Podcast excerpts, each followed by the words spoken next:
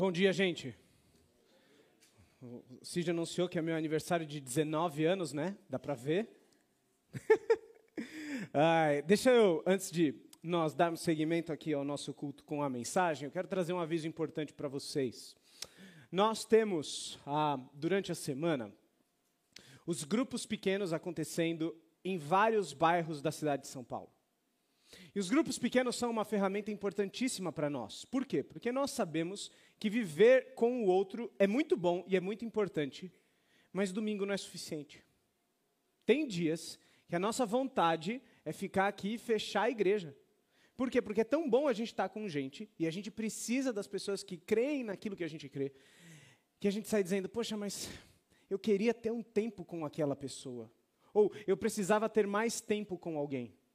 E durante a semana, os grupos pequenos funcionam justamente como esse espaço um espaço em que você pode estar com os seus irmãos, e você pode estar com as pessoas que ah, te conhecem, e ao mesmo tempo, um espaço em que você pode aprender um pouco mais acerca das Escrituras. Ok? Então, nós queremos convidar você a participar de grupos pequenos. E além disso, essa semana, nós temos a abertura de mais um grupo pequeno, agora na região da Vila Nova Conceição, aqui bem pertinho. Então, se você quer participar e você está nessa região, ah, pode ser aqui perto no Itaim, você está ali na região também de Moema, especialmente Vila Nova Conceição. Não perca essa oportunidade, esteja com a gente. Participe conosco do nosso grupo pequeno nessa região. Tá certo? Eu quero lembrar vocês ah, que as crianças, os pré-adolescentes e os adolescentes têm a sua programação agora, tá bom? Então, se você é, é pré-adolescente, adolescente ou criança, você pode sair ah, e o seu professor já está te esperando. Tá bom? Ok?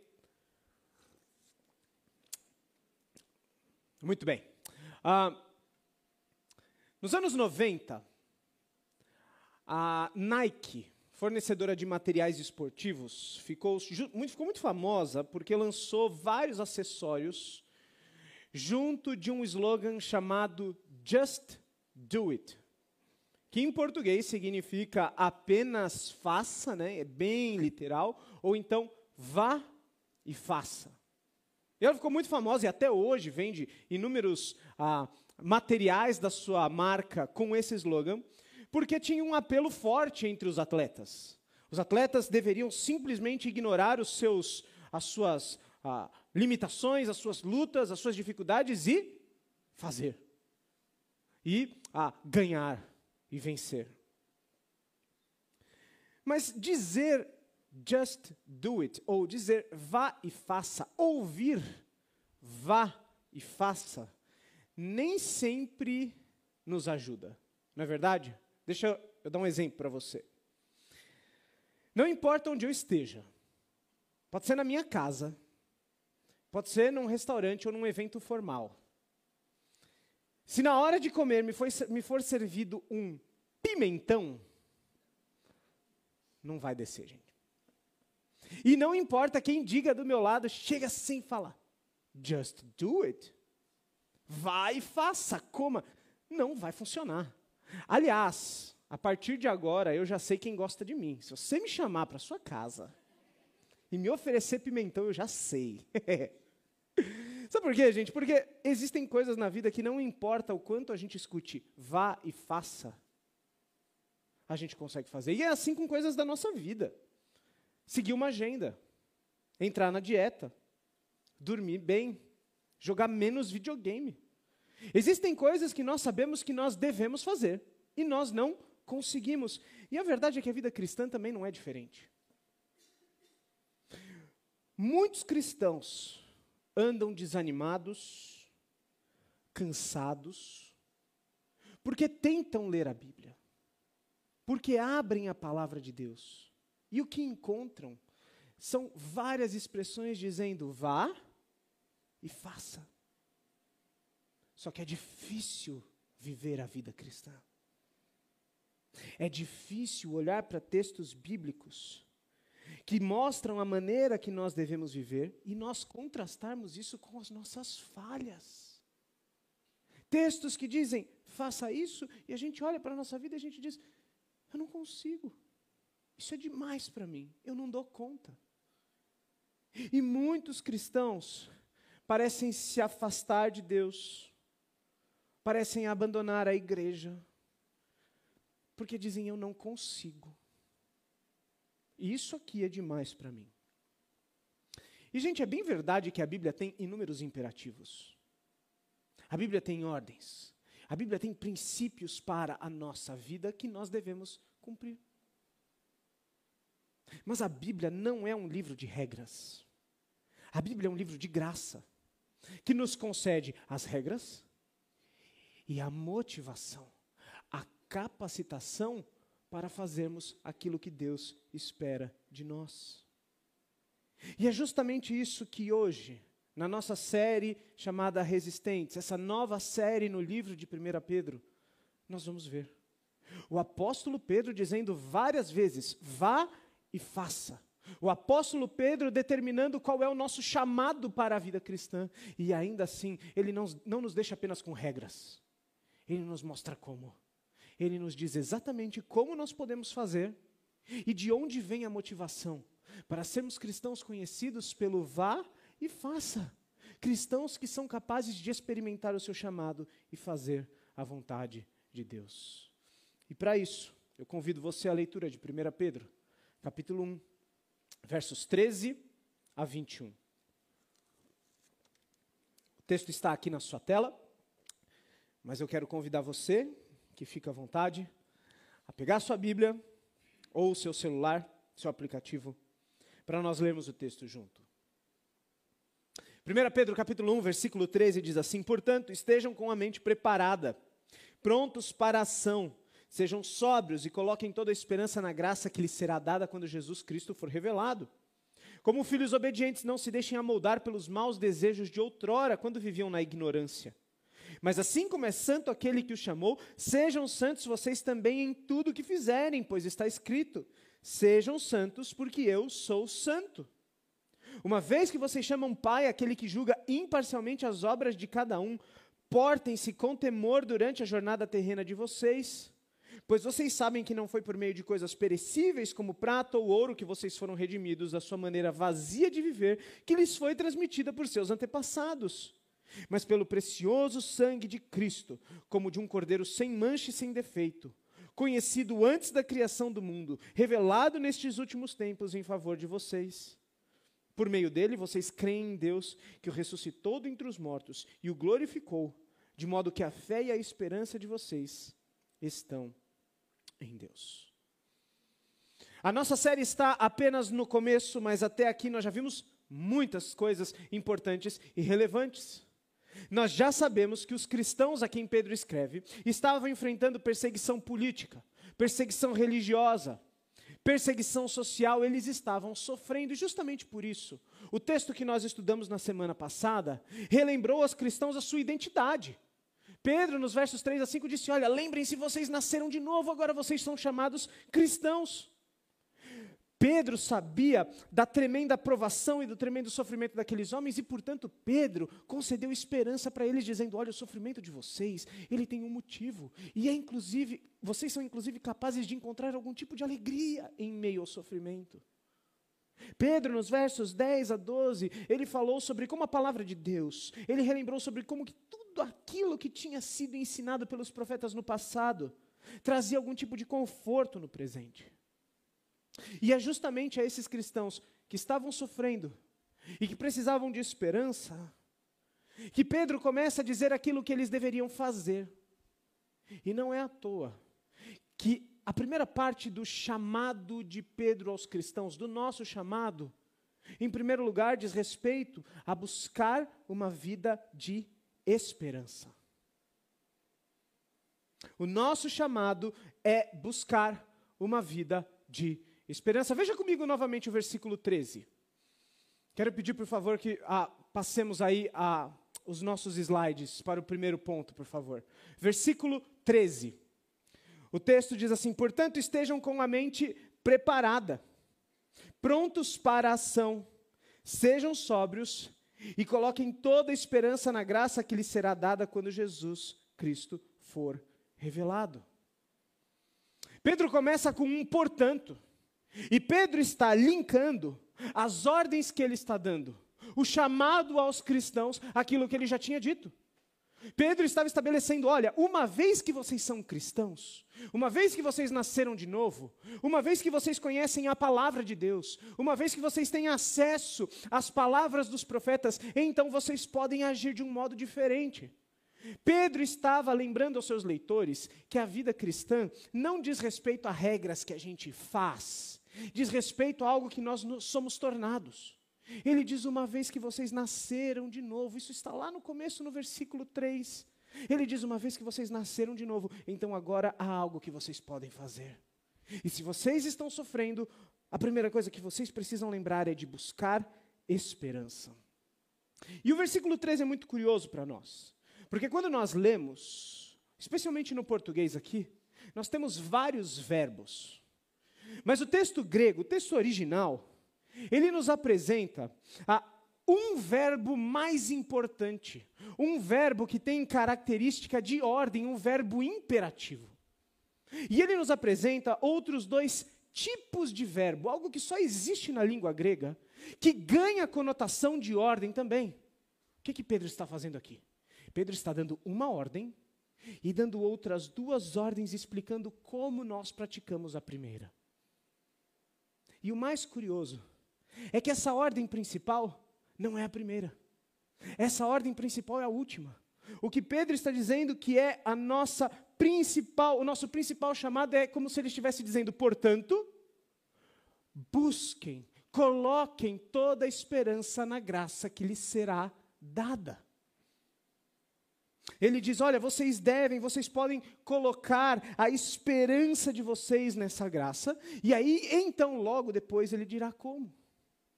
E é importante nós notarmos que, ao fazer isso, Pedro está nos explicando o que é a esperança bíblica. Pedro, ao dizer que nós devemos buscar a esperança, Pedro está determinando, por exemplo, que a nossa esperança, ela é uma certeza, ele não é um desejo, ela não é um desejo. Pensem só. Como é que nós usamos a palavra esperança? Vou dar alguns exemplos para você. Eu posso esperar que no dia 1 de outubro de 2010, de, de 2022, o meu time seja campeão. Mas essa é uma esperança tola. Certo? Nós podemos esperar por várias coisas. E a maneira como a gente usa a palavra, o termo esperança, comunica um certo misticismo, um, um desejo, um otimismo romântico. Como se eu estivesse simplesmente esperando que algum dia alguma coisa aconteça de boa para mim. A esperança, na linguagem portuguesa, a esperança no nosso meio diz respeito a algo muito passivo algo que acontece com a gente, a esperança, o desejo de algo no futuro melhorar. Mas Pedro, ao dizer que nós devemos colocar a nossa esperança, Pedro está falando, em primeiro lugar, não de um desejo, não de um otimismo, de um misticismo, de um romantismo. Pedro está falando de uma certeza. Pedro está falando de uma segurança. Ele está dizendo que aquilo pelo qual nós podemos e devemos esperar não é algo que talvez aconteça. Não é algo que, não sei, depende de como as coisas vão acontecer. Ele está dizendo: nós temos uma esperança segura. Qual é ela? A nossa esperança está em Cristo Jesus. Quando ele for revelado. Essa expressão revelado, ela está falando do dia em que Jesus Cristo voltar. Pedro está dizendo que a esperança do cristão, ela não está nas coisas deste mundo. A esperança do cristão não deve estar, por exemplo, nas suas posses, no seu dinheiro. Não importa quanto você tenha. Dinheiro não compra saúde. Dinheiro não compra uma hora da sua vida. Não importa qual seja a sua capacidade de influenciar pessoas. Não importa qual seja a sua posição, o seu status, a sua profissão. Não importa onde você mora, com quem você conversa. Nada disso é capaz de nos dar algo seguro. No entanto, Pedro está dizendo: coloquem a sua esperança naquilo que é seguro. O que é seguro, minha gente? Que Jesus Cristo, aquele que veio, morreu e ressuscitou, um dia voltará. Ele está, portanto, fazendo com, que os cristãos reajustem as suas lentes e que passem, portanto, a lembrar daquilo que é certo e é seguro. Minha gente, os nossos familiares vão nos decepcionar. Os nossos amigos vão nos decepcionar. Nós nos decepcionaremos. Políticos nos decepcionarão. Sabe o que não nos decepciona? Jesus Cristo e sua volta. Ela é segura, ela é certa. E Pedro, gente, ele trata isso como certo por quê? Porque ele está dizendo que a nossa segurança futura, ela é algo que já foi concretizada no passado. Ele está dizendo: coloquem toda a sua confiança na graça que lhes será dada quando Jesus for revelado. Isto é no futuro. No entanto, como é que nós temos certeza de que Jesus voltará? Nós temos certeza de que Jesus voltará porque Jesus já morreu e já ressuscitou. Aquilo que Jesus conquistou no passado, aquilo que Jesus fez no passado, é a garantia e a segurança de que ele também fará no futuro aquilo que ele disse que fará. E Jesus disse: Eu voltarei. Portanto, nós olhamos para a volta de Jesus e nós contemplamos uma segurança, uma certeza. É por isso que no versículo 3, Pedro, quando estava ali consolando, as, nas suas palavras iniciais, Pedro disse que nós tínhamos, que os cristãos têm uma vida, uma viva esperança por meio da ressurreição de Jesus. Isso está lá no versículo 3. Pedro está dizendo, porque Jesus morreu e ressuscitou. A promessa dele de voltar é uma promessa verdadeira, é uma certeza, é uma segurança. Gente, nesse mundo tudo passa. Tudo passa. Existem alguns momentos da nossa vida em que a gente acha que está tudo bem. E parece que contemplar a volta de Jesus é algo desnecessário. Afinal de contas, para que eu preciso olhar tão para frente se a minha vida está tão boa agora? Só que, gente, a vida é como ela é, não é? Eu não sei se eu sou um pessimista, mas quando a minha vida está muito boa, eu sempre fico pensando assim: o que será que vai chegar já já? O que é que vem pela frente que vai tirar a minha segurança? E, gente, essas coisas chegam. Todas elas chegam. E é nessas horas em que nós precisamos lembrar que a nossa segurança, a nossa esperança não está aqui não está em nada que a gente possa ter, não está em nada que a gente possa comprar, não está em nada que nós possamos conquistar. A nossa esperança, a esperança bíblica, é uma certeza, é uma confiança na volta de Jesus. Essa não tem como deixar de ser verdade. Essa acontecerá e quando Jesus voltar, nós sabemos, as nossas lágrimas serão todas enxugadas nós estaremos com Deus, com Cristo, no lugar onde não haverá mais choro, onde não haverá mais tristeza, onde não haverá mais ira, onde o pecado será arrancado da nossa existência. Essa é a nossa esperança, é para lá que a gente deve olhar. Não tem nada errado em a gente esperar por coisas boas nessa terra, mas nada disso é seguro tudo isso passa, só uma coisa é certa: a nossa vida eterna com Cristo e por causa de Cristo. O que significa, gente? Que entender esperança bíblica como uma certeza no futuro, e especialmente diante de um verbo tão forte como esse no texto, em que Pedro diz: coloquem a sua esperança, isso significa que a esperança bíblica também é uma ação. Isso é significativo para nós, gente. Porque ao tratar a esperança bíblica dessa forma, Pedro estava falando da adoção de um novo tipo de pensar e sentir, uma nova atitude de mente e coração. Ele está dizendo que a esperança ela é ativa e não passiva. Esperar pela volta de Jesus parece tão distante para a gente, por quê? Porque a gente não faz isso.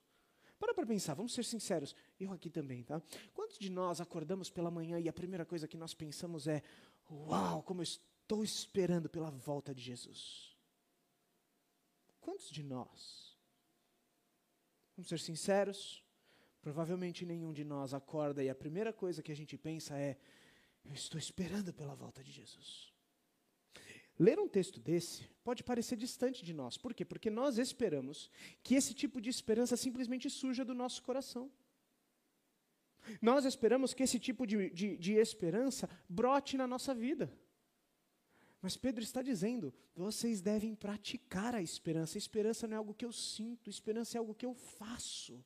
Esperança é algo que eu pratico, esperança é algo que eu coloco, e eu preciso colocar no lugar certo, eu preciso colocar na pessoa certa, eu preciso colocar em Cristo.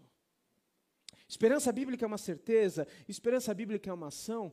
E vocês se lembram que eu disse que tinha um verbo principal e outros dois verbos que ganhavam uma força de ordem que explicavam como? É exatamente isso que Pedro faz. Ele diz: se esperança bíblica é uma certeza e esperança bíblica é uma ação, então como nós podemos fazer isso? Ele diz, em primeiro lugar, nós podemos colocar a nossa mente, a nossa esperança em Cristo, estando com a mente preparada, prontos para a ação. Essa expressão estar com a mente pre preparada ela vem de um termo oriental em que as pessoas naquela época, antes de fazer exercício, elas usavam roupas longas e, portanto, elas amarravam as suas roupas. O que elas queriam era caminhar sem que elas fossem impedidas por algo. Trazendo para os nossos dias, estar com a mente preparada no termo original usado por Pedro pode ser algo como arregaçar as mangas. Algo como eu preciso fazer. E isso significa, gente, que trata-se de uma disposição mental que nós precisamos adotar na nossa vida. Nós precisamos nos acostumar a buscar, a colocar a nossa esperança em Jesus. Agora, como é que a gente faz isso? Ok, eu devo colocar, eu devo estar com a minha mente preparada, mas como eu estou pronto para a ação? Gente, não é à toa que a vida cristã ela é difícil, mas ela é simples. Deus nos concede a Sua palavra e Deus nos concede a oração por meio da palavra, Deus nos revela aquilo que deve tomar a nossa mente e o nosso coração. E por, por meio da sua oração, ou por meio da nossa oração, Deus utiliza o seu espírito para moldar a nossa mente. Efésios capítulo 4 diz que nós somos capazes de renovar a nossa mente. Verso 23. Romanos capítulo 12 diz que nós não devemos nos amoldar ao jeito de pensar deste mundo, mas nós devemos renovar a nossa mente em Cristo Jesus. O que significa que estar com a mente preparada, pronto para a ação, é algo que depende ou demanda dos nossos pensamentos. Nós precisamos lidar com os nossos pensamentos e dizer o seguinte: aquilo que não é verdade precisa ser abandonado, e aquilo que é verdade, isso precisa tomar o um lugar central na vida, isso precisa tomar o um lugar central na minha existência. Eu preciso aprender a pensar o que é certo. Tanto assim que em Filipenses capítulo 4, o apóstolo Paulo diz: portanto, tudo aquilo que é puro, tudo aquilo que é justo, tudo aquilo que é nobre, tudo aquilo que é de boa fama, se tem alguma virtude nisso, então nisso vocês devem pensar. E o que acontece? A nossa mente ela está pensando, ela está refletindo, ela está discernindo, ainda a partir dos resquícios do pecado em nós.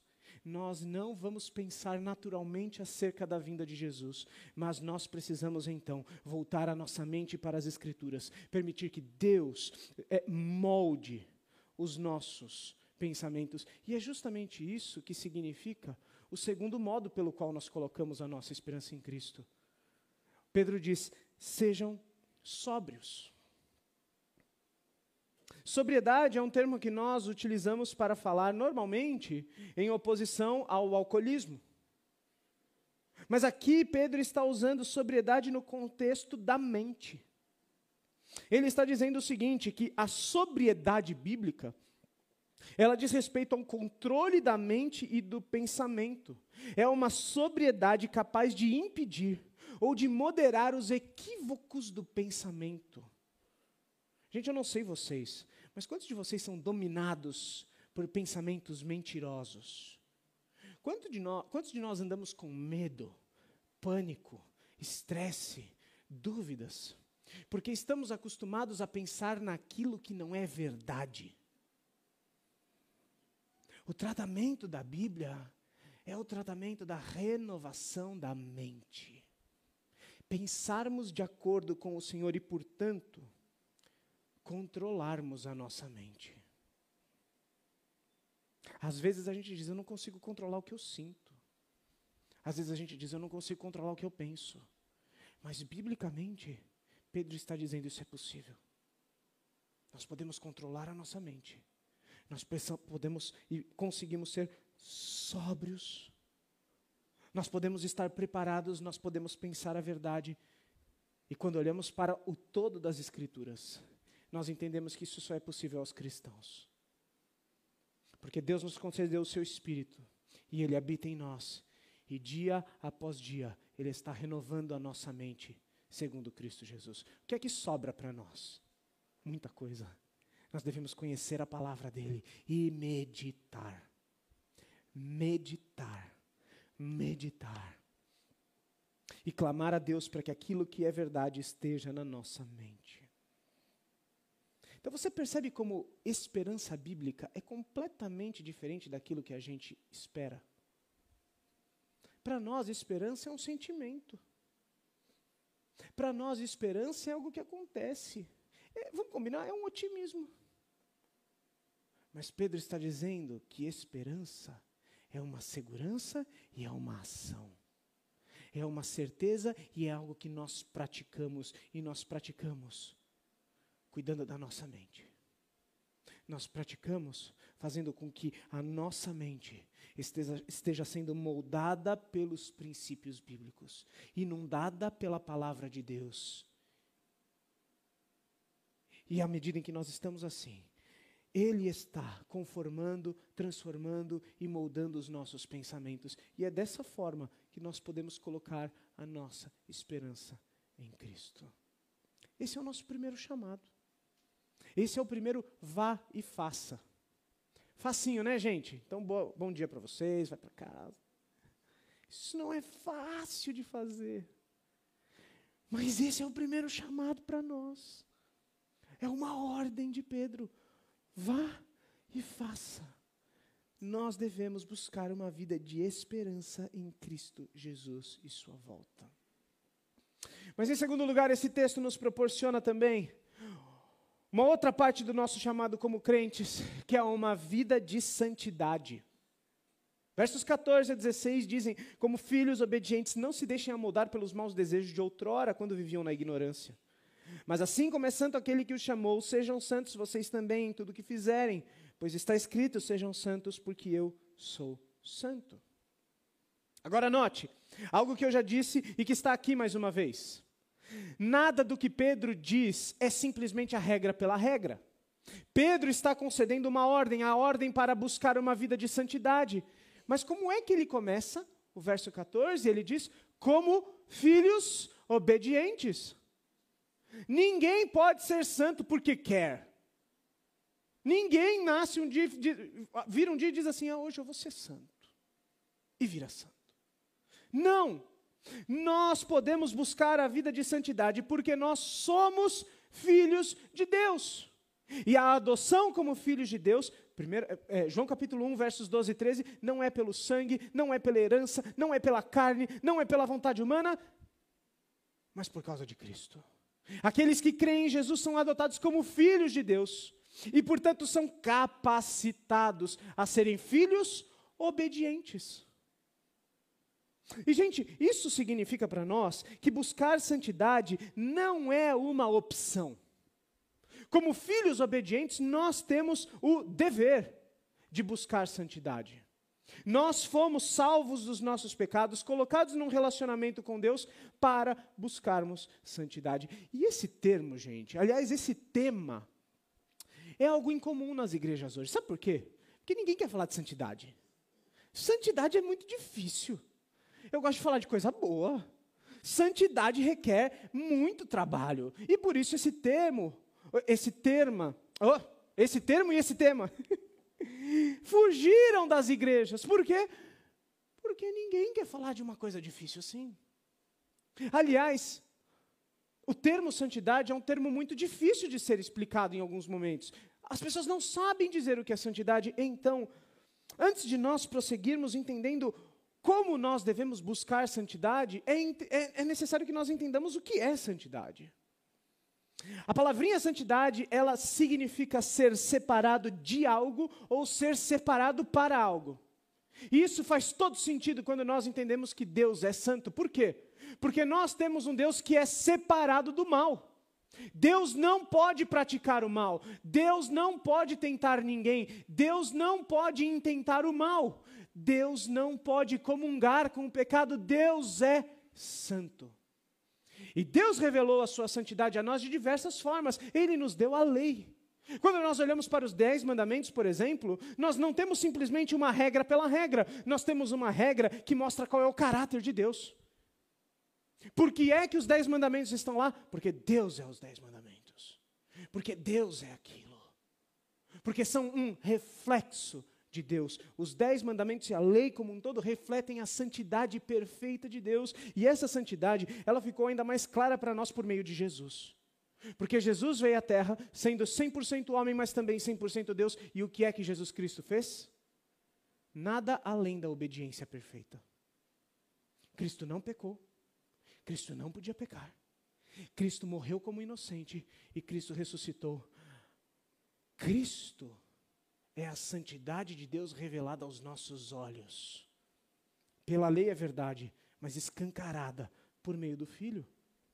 Santidade diz respeito a estar separado do mal, e é justamente isso que nós encontramos por meio de Cristo.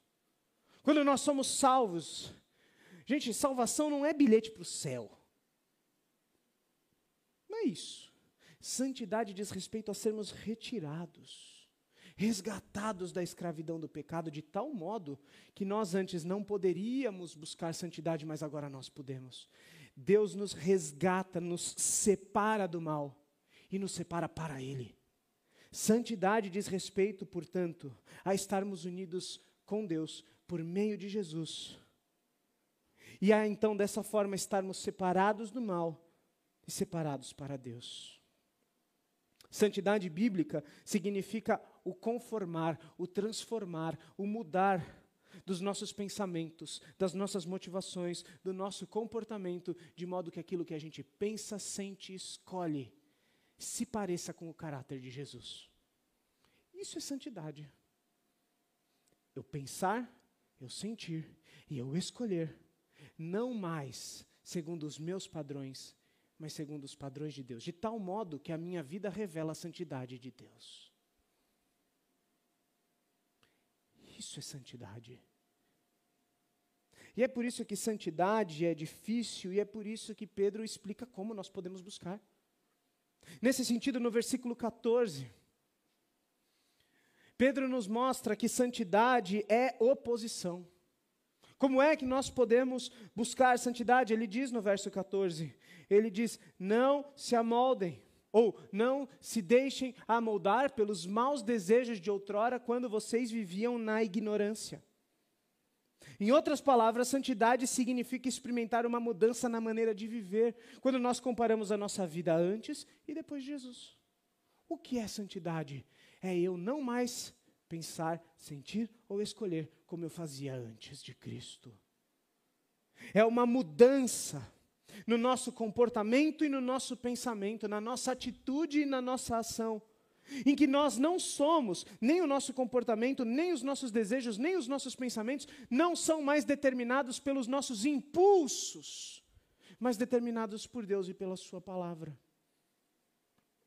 Os cristãos, eles são capacitados a isso, e são capacitados a um tipo de santidade que às vezes é chocante para as pessoas. Tanto assim que ele diz: Não se deixem amodar pelos desejos de outrora, quando vocês viviam na ignorância. O primeiro passo para a, a, a, busca pela santidade significa dizer: existe um jeito errado de viver. E a gente falar isso nos nossos dias é difícil, por quê? Porque toda verdade importa. Você pode fazer o que você quiser. Vivemos num mundo relativista. O que importa é a sua verdade. Mentira! Quem crê nisso não entendeu as Escrituras. A palavra de Deus diz que existe uma verdade, a verdade divina. E, portanto, a verdade divina deve confrontar tudo aquilo que vai contra a palavra de Deus. Os cristãos são chamados ao duro trabalho de rejeitar, ao duro trabalho de se opor. Há um jeito de pensar, há um estilo de vida que desagrada a Deus. E isso está o tempo todo nesses versos que nós lemos. Paulo fala de oposição, verso 14, ele diz a ignorância, ele fala que nós vivíamos como ignorantes, afinal de contas nós não éramos filhos de Deus. Nós éramos controlados pelos nossos desejos pecaminosos. No verso 18, Pedro diz que esse estilo de vida é um, é um jeito vazio de viver. E, portanto, esse jeito de viver, a parte de Deus, é um jeito afirmado pela sociedade. Sabe por quê? A santidade é chocante? Porque quem não é salvo por Cristo não tolera os padrões de Cristo. E quando nós experimentamos a santidade, nós buscamos a santidade, gente, nós chamamos atenção. Nós mostramos um jeito diferente e mais, nós expomos a ignorância, a futilidade, o jeito vazio das pessoas de viverem. Mas agora não. Agora nós temos conhecimento de Cristo, nós somos filhos de Deus, nós podemos buscar a santidade. E sim, verso 15 nos diz: nós podemos buscar santidade como um estilo de vida. O texto diz: Mas assim como é santo aquele que o chamou, sejam santos vocês em quê? Em tudo o que fizerem. O que faz com que nós entendamos que santidade não é um evento. Santidade não é ir para a igreja. Santidade não é cantar bem alto no louvor. Santidade é um estilo de vida que engloba tudo o que a gente faz. Santidade acaba com aquela distinção de sagrado e profano que a gente tem tanto na nossa mente. Na nossa vida, a gente acha que existem algumas coisas são, a gente usa até essa expressão, a gente fala isso aqui é de Deus. Certo? Então o que é de Deus? A oração é de Deus. A igreja é de Deus. E o meu trabalho? Não, o trabalho não. E o meu dinheiro? Meu dinheiro não é de Deus, não. E é isso que nós fazemos. Nós dividimos a nossa vida entre aquilo que é de Deus, aquilo que é religioso, nos rituais da fé, e aquilo que não diz respeito a nada em Deus. Mas quando Pedro diz que nós devemos ser santos em tudo que nós fizermos, Pedro está destruindo isso. Pedro está dizendo que absolutamente tudo da nossa vida diz respeito a Deus. Santidade diz respeito ao nosso compromisso em obedecer a Deus em tudo, não dando brechas, não abrindo pequenas portinhas, que nós estamos acostumados a fazer para escolhas desagradáveis a Deus. Um homem chamado Abraham Kuyper, ele disse uma vez: Não há um centímetro quadrado deste mundo no qual Cristo não possa dizer isto é meu. Quando Cristo olha para a sua vida, sabe o que é dele? Tudo. E, portanto, em tudo nós devemos buscar santidade ao Senhor. Na maneira como usamos nosso dinheiro, na maneira como usamos a internet, sozinhos, em casa na maneira como nós experimentamos os nossos relacionamentos, na maneira como nós definimos e experimentamos sexualidade, na maneira como nós experimentamos a vida cristã. Absolutamente tudo o que eu sou e o que eu faço deve ser para o agrado de Deus. Nós devemos buscar santidade em tudo. Agora note, santidade não é igual a perfeição. Lembra do versículo 13? Jesus Cristo será revelado. Jesus vai voltar. E quando Jesus voltar, ele completará aquilo que ele começou. Um dia, pela graça de Deus, cada um de nós, todos nós seremos perfeitos. Gente, um dia você não vai mais errar. Isso é maravilhoso. Mas ainda não. O que significa que santidade, como estilo de vida, é uma palavrinha chamada santificação. É um estilo de vida em que eu estou tão compromissado com o Senhor que eu não quero mais errar. E quando eu erro, santidade significa confissão e arrependimento, significa abandono de pecados. Santificação diz respeito a ter o seu caráter, dia após dia, sendo moldado e transformado segundo a Jesus. Por meio de quem? Do Espírito Santo que habita em nós. Graças a Deus, essa tarefa não é só nossa. Pelo contrário, a transformação é operada por Deus e nós somos chamados ao compromisso, à luta, a dizer: então esse é o chamado de Deus para mim, então eu vou fazer. Nós somos chamados não à perfeição, mas à santificação, e por isso nós precisamos entender santidade como obediência à palavra. Verso 16, Pedro diz: Pois está escrito, sejam santos, porque eu sou santo. E Pedro está aqui citando Levítico capítulo 19, versículo 2. Nesse texto, Deus estava regulamentando, direcionando a adoração dos sacerdotes e do povo de Israel ao Senhor. E Deus estava trazendo várias regulações, porque Ele estava dizendo o seguinte: olha, a obediência, a adoração de vocês, ela deve ser exclusiva e diferente. As nações Israel devem olhar para vocês e eles devem olhar e ver assim: peraí, isso aqui é extremamente diferente de tudo aquilo que a gente é acostumado. Enquanto as pessoas estavam ah, adorando aos seus deuses criados por meio da prostituição cultural, Israel estava adorando ao Senhor por meio dos padrões elevados da Bíblia. Então, Deus, ele havia escrito: olha, sejam santos porque eu sou santo, para regular um estilo de vida em que as pessoas, portanto, adorariam ao Senhor e refletiriam a santidade de Deus. E ao citar esse texto, Pedro está estabelecendo o princípio de que nós, nós devemos ser separados do mundo por meio da obediência à palavra para que as pessoas possam nos conhecer. Para que as pessoas possam conhecer a Cristo, para que as pessoas possam conhecer a santidade de Deus.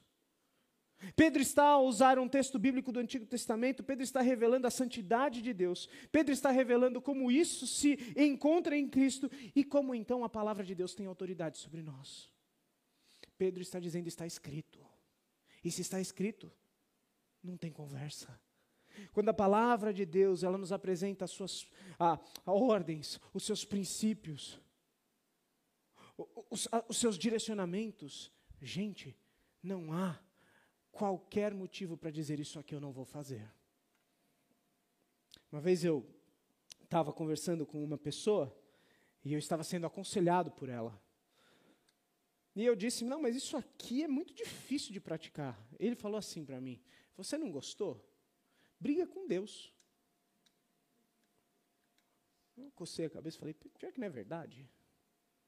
O que, que eu vou fazer? Eu não tenho opção. Deus estabeleceu isso aqui para mim.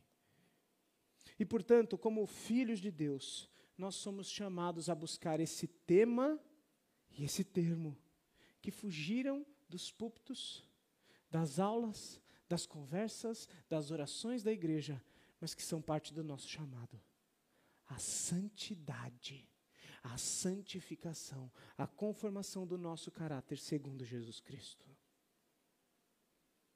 Mas ainda, e por fim, o chamado de Pedro a nós nos apresenta também, em terceiro lugar, uma vida de adoração. Veja comigo o versículo 17. Diz assim: Uma vez que vocês chamam Pai, aquele que julga imparcialmente as obras de cada um, portem-se com temor durante a jornada terrena de vocês.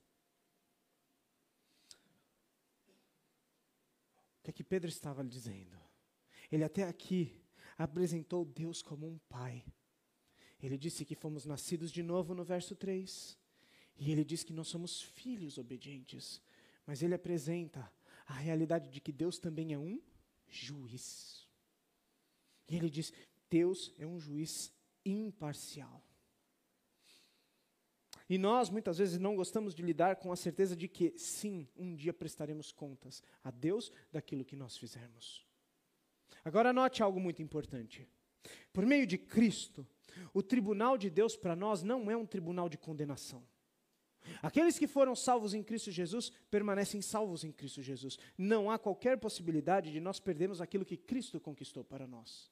Mas ainda assim, nós prestaremos contas a Deus daquilo que nós fizermos, porque uma última vez nós olharemos para as oportunidades perdidas e então daremos graças a Deus por aquilo que Ele vai nos dar eternamente.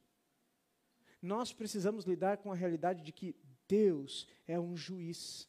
E é por isso que, ao tratar uh, Deus como um juiz, Pedro diz que nós devemos nos portar com temor. A palavra temor aqui é a palavra grega fobia. E fobia, você sabe muito bem, é a palavra medo. Só que, diante de Deus, é claro, medo é uma das reações possíveis e necessárias. Mas os cristãos, eles não têm medo da condenação, eles têm um temor. E a palavra temor, o conceito temor, tanto no Antigo Testamento quanto no Novo Testamento, vai além de medo. É uma palavra que indica reverência, respeito, ou seja, o que, que Pedro está dizendo? Uma vez que Deus é juiz, e uma vez que nós prestaremos contas daquilo que nós fizermos a Ele, nós devemos então viver a nossa vida em reverência. Nós vivemos viver a nossa vida em respeito, ou utilizando termos mais comuns a nós, nós devemos viver a nossa vida em adoração ou louvor a Deus. Este é o nosso chamado. Nós somos chamados a reverenciar ao Senhor glorificar Sua grandeza, louvar Sua bondade, adorar o Seu ser. Duas coisas nos impedem disso.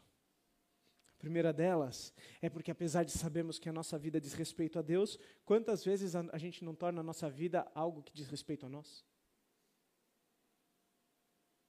O grande, a grande dificuldade de viver uma vida de adoração é porque o Deus da nossa vida, quando a gente olha lá no fundo, sabe quem é? Somos nós. A gente fala baixinho. Somos nós.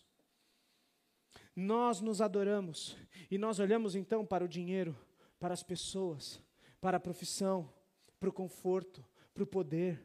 E nós dizemos: Eu quero isso. Por quê? Porque isso me dará o que eu quero. Nós vivemos em busca de uma autoadoração. E a Bíblia chama isso de idolatria. Nós somos chamados a buscar santidade, certo? Nos arrependermos da nossa idolatria para que possamos viver uma vida de adoração.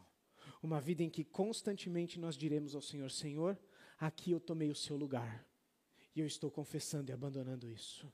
O teu lugar é nada mais do que a prioridade em tudo que eu tenho. O Senhor deve ser o centro da minha existência. Uma outra dificuldade para vivermos temendo ao Senhor diz respeito a confundir liberdade com libertinagem. Porque a Bíblia diz que nós somos libertos, nós somos salvos para a liberdade. Só que liberdade não diz respeito a gente fazer o que a gente quer, certo? A Bíblia nos traz justamente esses vá e faça.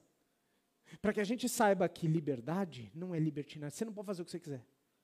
E isso nos atrapalha na nossa vida de adoração. A vida de adoração é o contrário da libertinagem. É dizer o seguinte: eu sei que eu fui salvo para adorar a Deus.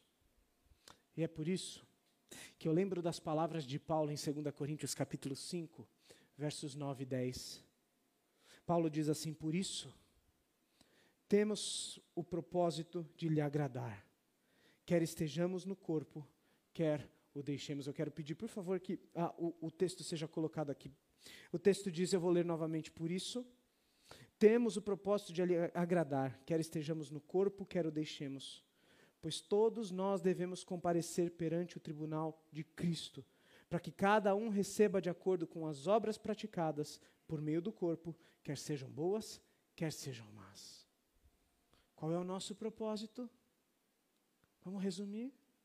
Agradar a Deus. Vivemos para isso. Então, até aqui nós temos um chamado que é dividido em três partes. buscar uma vida de esperança na volta de Jesus, uma vida de santidade que diz respeito ao caráter de Deus e uma vida de adoração ao Senhor. Como é que nós concluímos? Onde está a nossa motivação para tudo isso? Você se lembra que eu disse que texto, esse texto não é simplesmente um conjunto de regras? Verso 17 começa uma expressão que não tem um ponto final no texto original até o versículo 21. Nós temos uma motivação dada nos versos 18 a 21 para nós, e a primeira delas é a morte de Cristo. Pedro vai dizer: vocês podem fazer tudo isso, porque eu quero que vocês se lembrem o que Cristo fez por vocês. Ele diz no verso 18 a 21: Pois vocês sabem que não foi por meio de coisas perecíveis, como prata ou ouro, que vocês foram redimidos da sua maneira vazia de viver. Verso 19 ainda, por favor. Mas pelo precioso sangue de Cristo, como de um cordeiro sem mancha e sem defeito. Pedro está dizendo que a morte de Jesus é o nosso resgate do pecado. Ele usa a expressão redimir.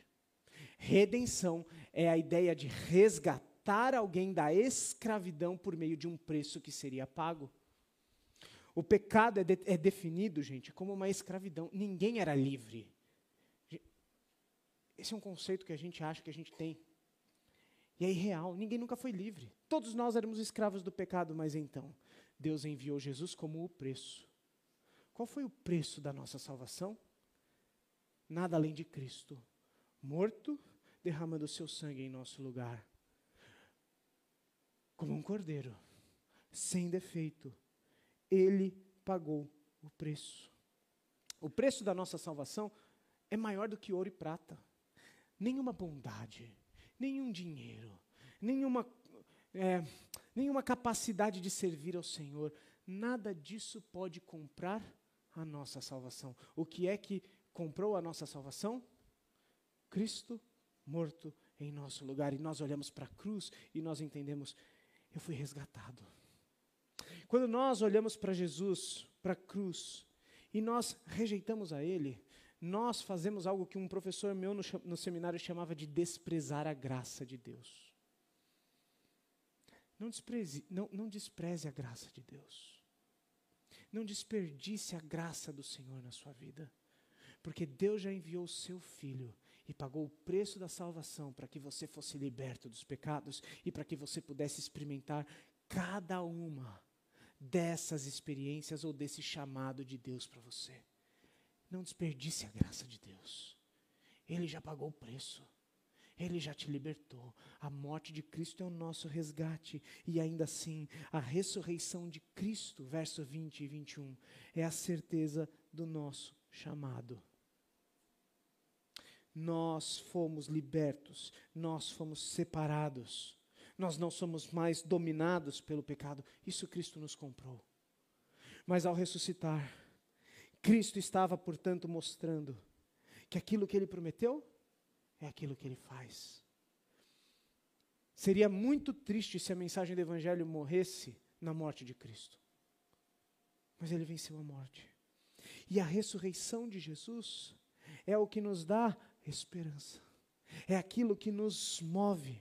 É aquilo que nos assegura do nosso chamado. Se Cristo comprou a nossa salvação e venceu a morte, então agora também nós, por meio da certeza da ressurreição de Jesus, sabemos o que ele me chamou para fazer, eu posso fazer. Veja o verso 21.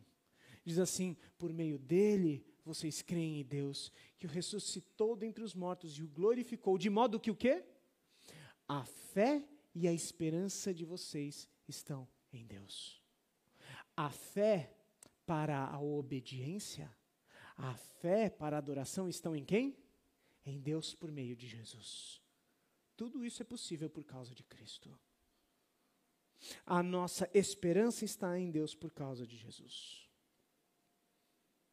Muito rapidamente, eu quero mostrar então como é que nós podemos fazer isso em três expressões.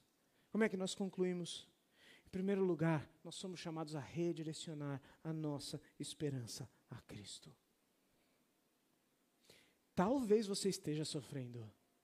E esse é o caminho. Mas se está tudo bem na sua vida, desculpe o meu pessimismo. Realismo, talvez. Uma hora o bicho vai pegar.